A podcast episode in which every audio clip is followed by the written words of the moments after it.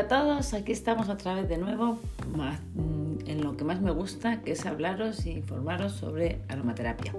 Aromaterapia y plantas. No sé si os acordáis quién soy, me llamo Esther Liaño y soy farmacéutica de un pueblo de Oquendo, es un pueblo de Álava. Y aparte de dedicarme a lo que es el medicamento, me encantan las plantas y trabajo mucho mm, con plantas.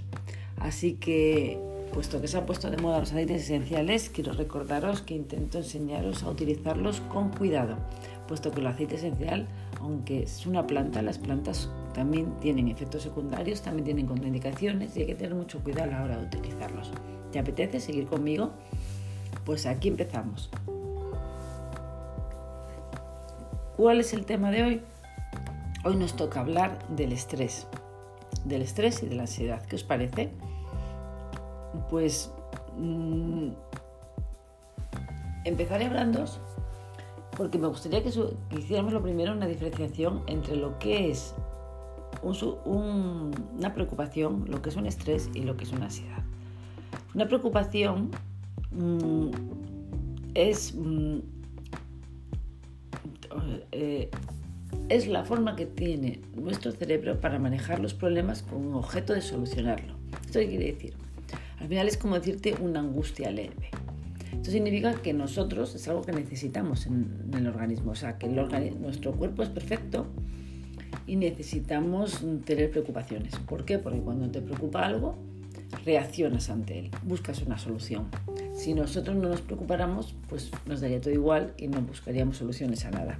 Con lo cual es imprescindible, es importante y siempre a lo largo estamos preparados para esas preocupaciones que nos van a ir pasando a lo largo de los días. El problema muchas veces de la preocupación no es la preocupación en sí, sino que a veces hay personas que tienen una capacidad de preocuparse en exceso. Son gente con, una personalidad obsesiva que cualquier preocupación la llevan a un extremo muy grande. Es decir, mm, se centran en ella y dedican horas y horas y tiempo y tiempo y dan vueltas al mismo tema generándolo incluso aumentando esa preocupación, haciéndola aún más fuerte, más grande. Y realmente el problema no es la preocupación, sino son ellos. Son, normalmente, yo soy una persona así, ¿eh? yo soy una persona bastante obsesiva y cuando tengo un problema, una, que es, pues no me lo quito de la cabeza. Quizá en estos casos a veces deberíamos de recurrir, aparte de algunos relajantes, mm, si no llegas a tener una ansiedad, pues deberíamos de, de de tratar igual que con un psicólogo que nos ayude a evadir esa cabeza, a que cuando nos pase esto sepamos que tenemos que, hay siempre suelen tener una serie de recursos que nos ayuden a dejar de pensar siempre en lo mismo. Mm, en cuanto al estrés, el estrés también es una respuesta fisiológica, con lo cual también es natural. Es una respuesta fisiológica relacionada con un acontecimiento externo, es decir, con un cambio o con un peligro o con algo externo que a nosotros nos hace mm, reaccionar. Y es, es algo físico, es decir, el cuerpo está preparado para eso. Nosotros vamos a liberar unas adrenalina y cortisol para poder resolver ese problema. Por ejemplo, pero esto nos pasa en los seres humanos y, y les pasa también a los animales. Es decir, cuando un animal está en la selva y de repente se encuentra un león, su cuerpo va, a desarrollar esa adrenalina y ese cortisol para reaccionar. ¿Y cómo va a reaccionar? O corriendo, buscando una solución, saltando, lo que sea, para intentar que no le coma. ¿Le comerá o no le comerá? Es decir, siempre tenemos una respuesta, una reacción gracias a, esa segregación de, los neurotransmisores que hacen que reaccionemos. Con lo cual mm, es normal, estamos preparados todos para vivir así, con ciertos estrés continuos. Un estrés muy típico es el de los exámenes. Tú eres un alumno y cuando, si os fijáis, cuando, a medida que se acerca la época del examen, más capacidad tenemos de estudiar, más nos concentramos. Incluso el último día es cuando más memorizas todo.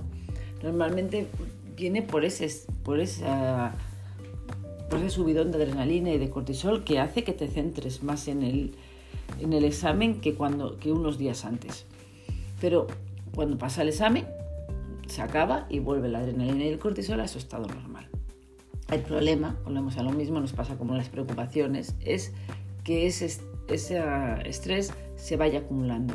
Bien porque tengamos muchos, es decir, los exámenes, la familia, el trabajo, y se vayan acumulando unos con otros y al final tenemos una liberación de adrenalina y de cortisol excesiva, o bien porque pasemos de un estrés a otro, a otro, a otro muy seguido.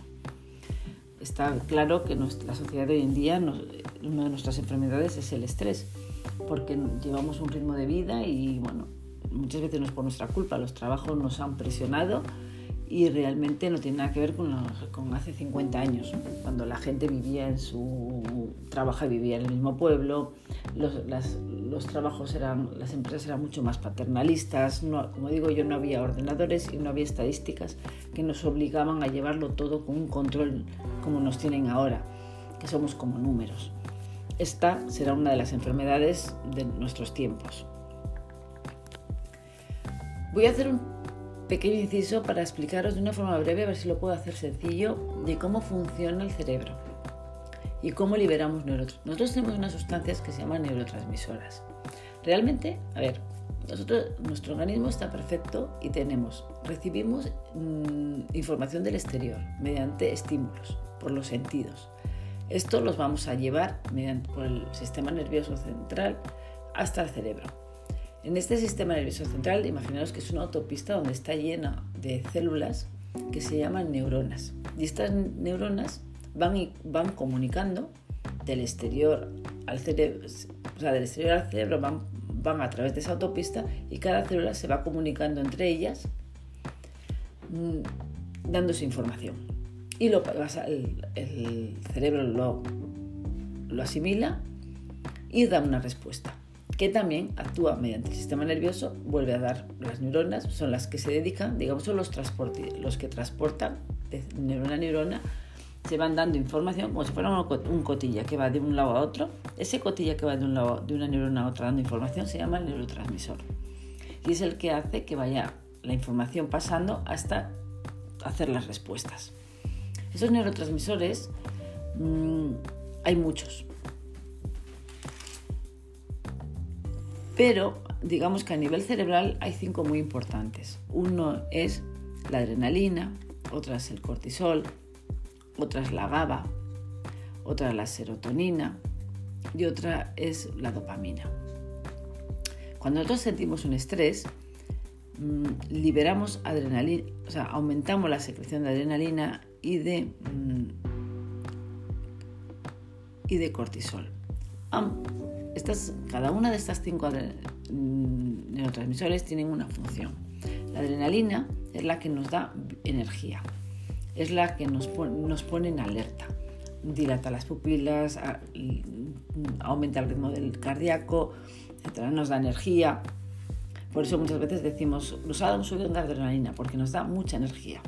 El cortisol actúa sobre muchas cosas, entre ellas actúa, por ejemplo, sobre el sueño actúa regulando la histamina para temas de alergia, actúa regulando los hidratos de carbono que entran en sangre, con lo cual actúa en la sensación del hambre, etc.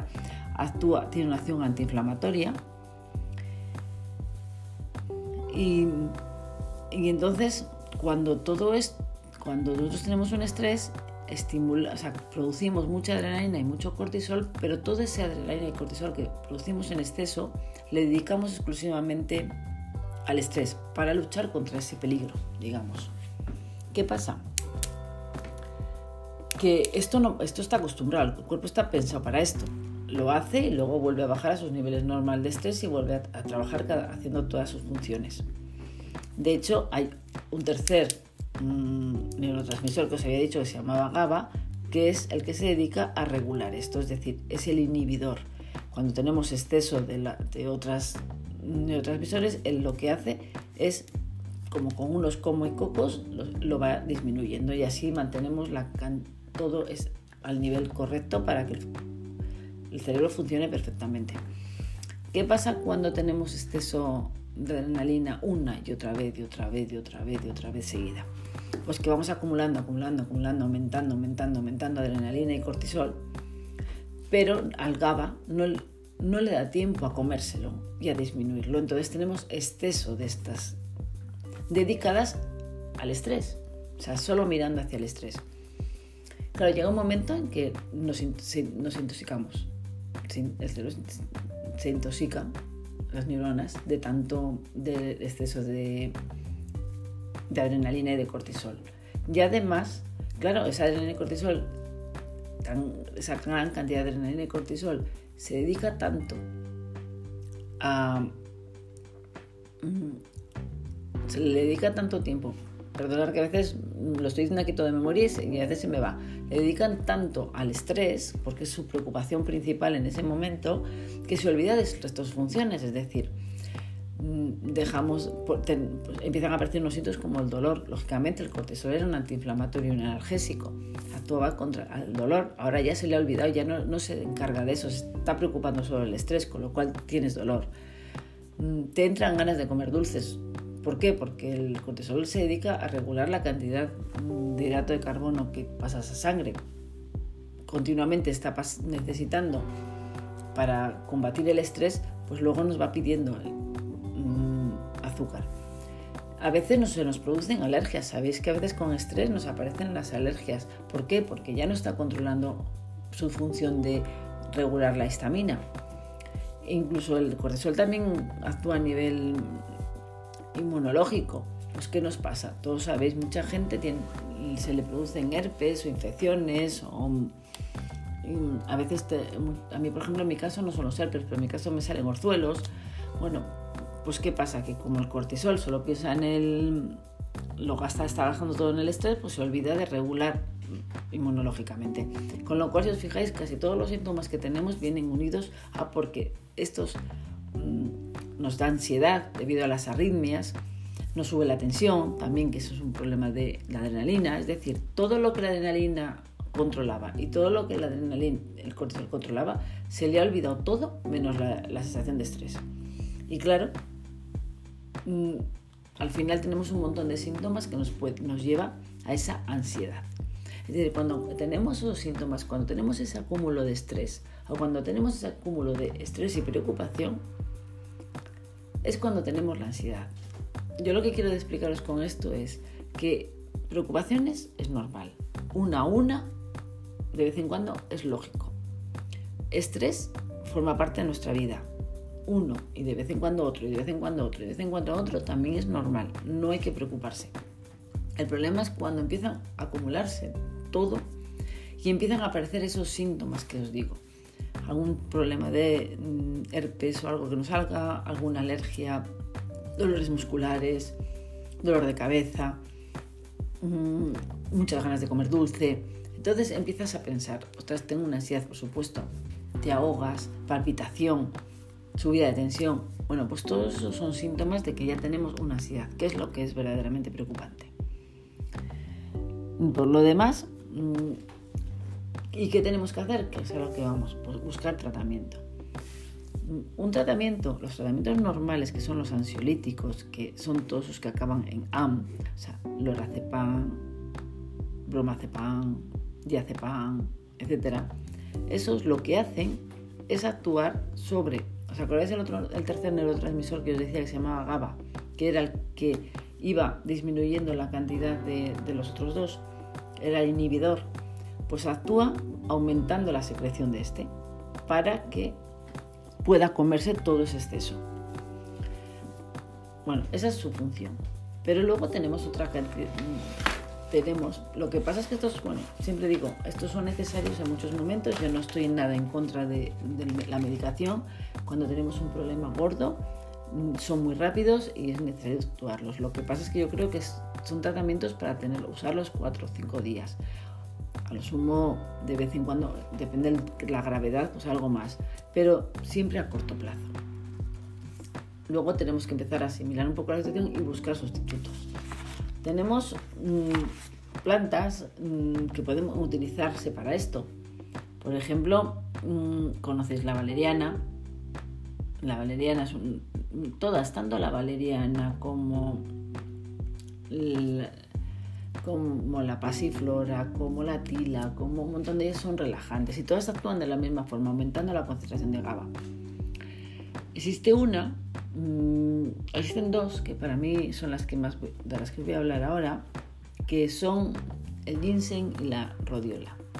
Ambas mm, son adaptógenos, no actúan exactamente aumentando la concentración de GABA, actúan de otra manera, más las glándulas suprarrenales y lo que hacen es mm, modular la, producción de ese, de ese cortisol, cortisol y modular un poco todas las, todas las hormonas que van saliendo para que lleven a un equilibrio. Es decir, las glándulas suprarrenales liberan cortisol, liberan endorfinas, liberan... Pero mm, no, no, reduce la del cortisol y, también las otras, sino que regula todo para que todo esté en orden. Real, eso es lo que se llama adaptógeno, regular. Y va muy bien para, para todo el tema de ansiedad porque tiene dos funciones, tiene unas funciones muy, muy importantes. Una es energizante, de hecho la radiola mm, era con, es de Siberia, la de Siberia y la utilizaban los rusos para deporte.